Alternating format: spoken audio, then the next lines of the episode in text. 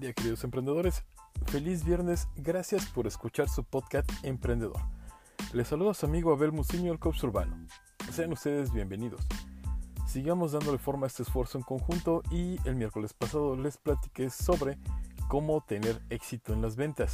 Muy bien, sigamos reforzando nuestra temporada ahora con los aspectos básicos de las ventas.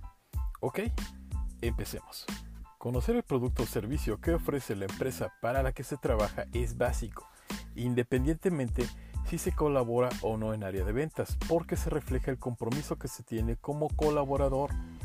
Indudablemente, la razón de ser de toda institución es la satisfacción del cliente, pero para lograrlo, primero debemos conocer sus necesidades y lo que motiva hacer la compra, para que de esta forma se orienten todos los resultados y esfuerzos hacia el mismo objetivo.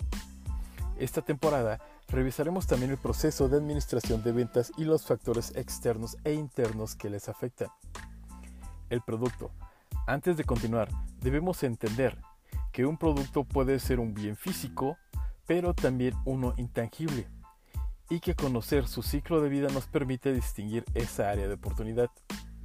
La definición de producto entendemos por producto un conjunto de atributos tangibles o intangibles que el consumidor considera que tiene un bien o servicio para satisfacer sus deseos o necesidades. Desglosando un poco la definición anterior, se destaca lo siguiente.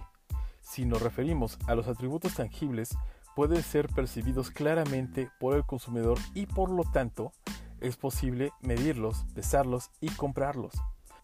Por ejemplo, una caja de galletas se puede pesar y sus colores de presentación son muy atractivos. En cuanto a los atributos intangibles, también llamados psicológicos, son subjetivos ya que depende de la percepción que el consumidor tenga sobre los beneficios que le puede proporcionar el producto. Por ejemplo, comprar sopa de alguna marca especial porque nos recuerda cómo la prepara nuestra abuelita. Satisfacer sus necesidades se orienta a que el producto debe de lograr la satisfacción del cliente o consumidor. Para esto se puede establecer la siguiente clasificación de acuerdo con su utilidad consumo. Bienes de conveniencia. Se adquieren con mucha frecuencia y sirven para satisfacer las necesidades comunes. Pasta de dientes, verduras, papel higiénico, etc. Bienes de compra esporádica. Se adquieren esporádicamente y son duraderos. En este caso puede ser una casa, un auto, un refrigerador. Tomemos en cuenta que estos son de alto costo. Bienes de especialidad poseen características muy concretas y especiales que son atractivas al consumidor, perfumes, árboles de Navidad, etc. Bienes no buscados. El consumidor no los adquiere salvo que le obligue la necesidad. Estos pueden ser las medicinas. Industriales. Instalación y bienes de equipo. Bienes muebles o inmuebles necesarios para la aplicación de procesos industriales, herramientas, bodegas, etc suministros y servicios auxiliares, bienes de servicio usados en el proceso productivo, luz, consultoría técnica, etc. Materias primas y componentes son productos indispensables para el proceso productivo y se incorporan al producto final. Tornillos y clavos podría ser un ejemplo. Servicios son intangibles, no almacenables, heterogéneos y no cede de su propiedad. Por ejemplo, paquetes turísticos, banquetes, consultas médicas, etc. Ahora te explicaré el ciclo de vida del producto, el cual se distribuye en cuatro fases. La primera es fase 1, lanzamiento. En ella se introduce el producto del mercado y tiene un bajo volumen de ventas y gran inversión en mercadotecnia para darla a conocer. Fase 2, crecimiento. Si se logra superar la fase anterior, ya que más del 50% de los productos no lo hacen, se inicia esta etapa que se caracteriza por un considerable aumento de las ventas y es aquí donde se debe invertir en mejoras de producto. La competencia también aparece en esta fase. Fase 3. Madurez.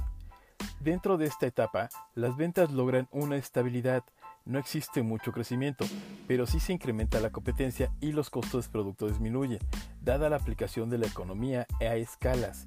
El esfuerzo se debe dirigir aquí a que duren los más que se puedan en esta fase. Fase 4. Declive. El producto pierde demanda y comienza a parecer obsoleto. la rentabilidad es baja y es aquí donde se debe decidirse si se continúa o no con el producto. Si se opta por continuar, se deben hacer las modificaciones y actualizaciones necesarias para regresarlo a la etapa de madurez. Algunas situaciones específicas que se deben considerar son producto de madurez cíclica. Son aquellos que presentan una venta especial, por ejemplo, ropa de invierno, artículos navideños en diciembre, enero, ventiladores, trajes de baño en verano, etc. Productos de madurez perpetua. Son aquellos que se posicionan mucho tiempo en esta fase y por lo mismo son de difícil sustitución. Por ejemplo, lo generan y cubren necesidades básicas. Como te comenté en capítulos anteriores y en este, poco a poco nos adelantaremos más en el tema de las ventas, pero te debo de explicar cómo se define un buen vendedor de un vendedor simplemente por sobrenombre. ¿Ok? En este caso, ahora te voy a platicar sobre el cliente o consumidor.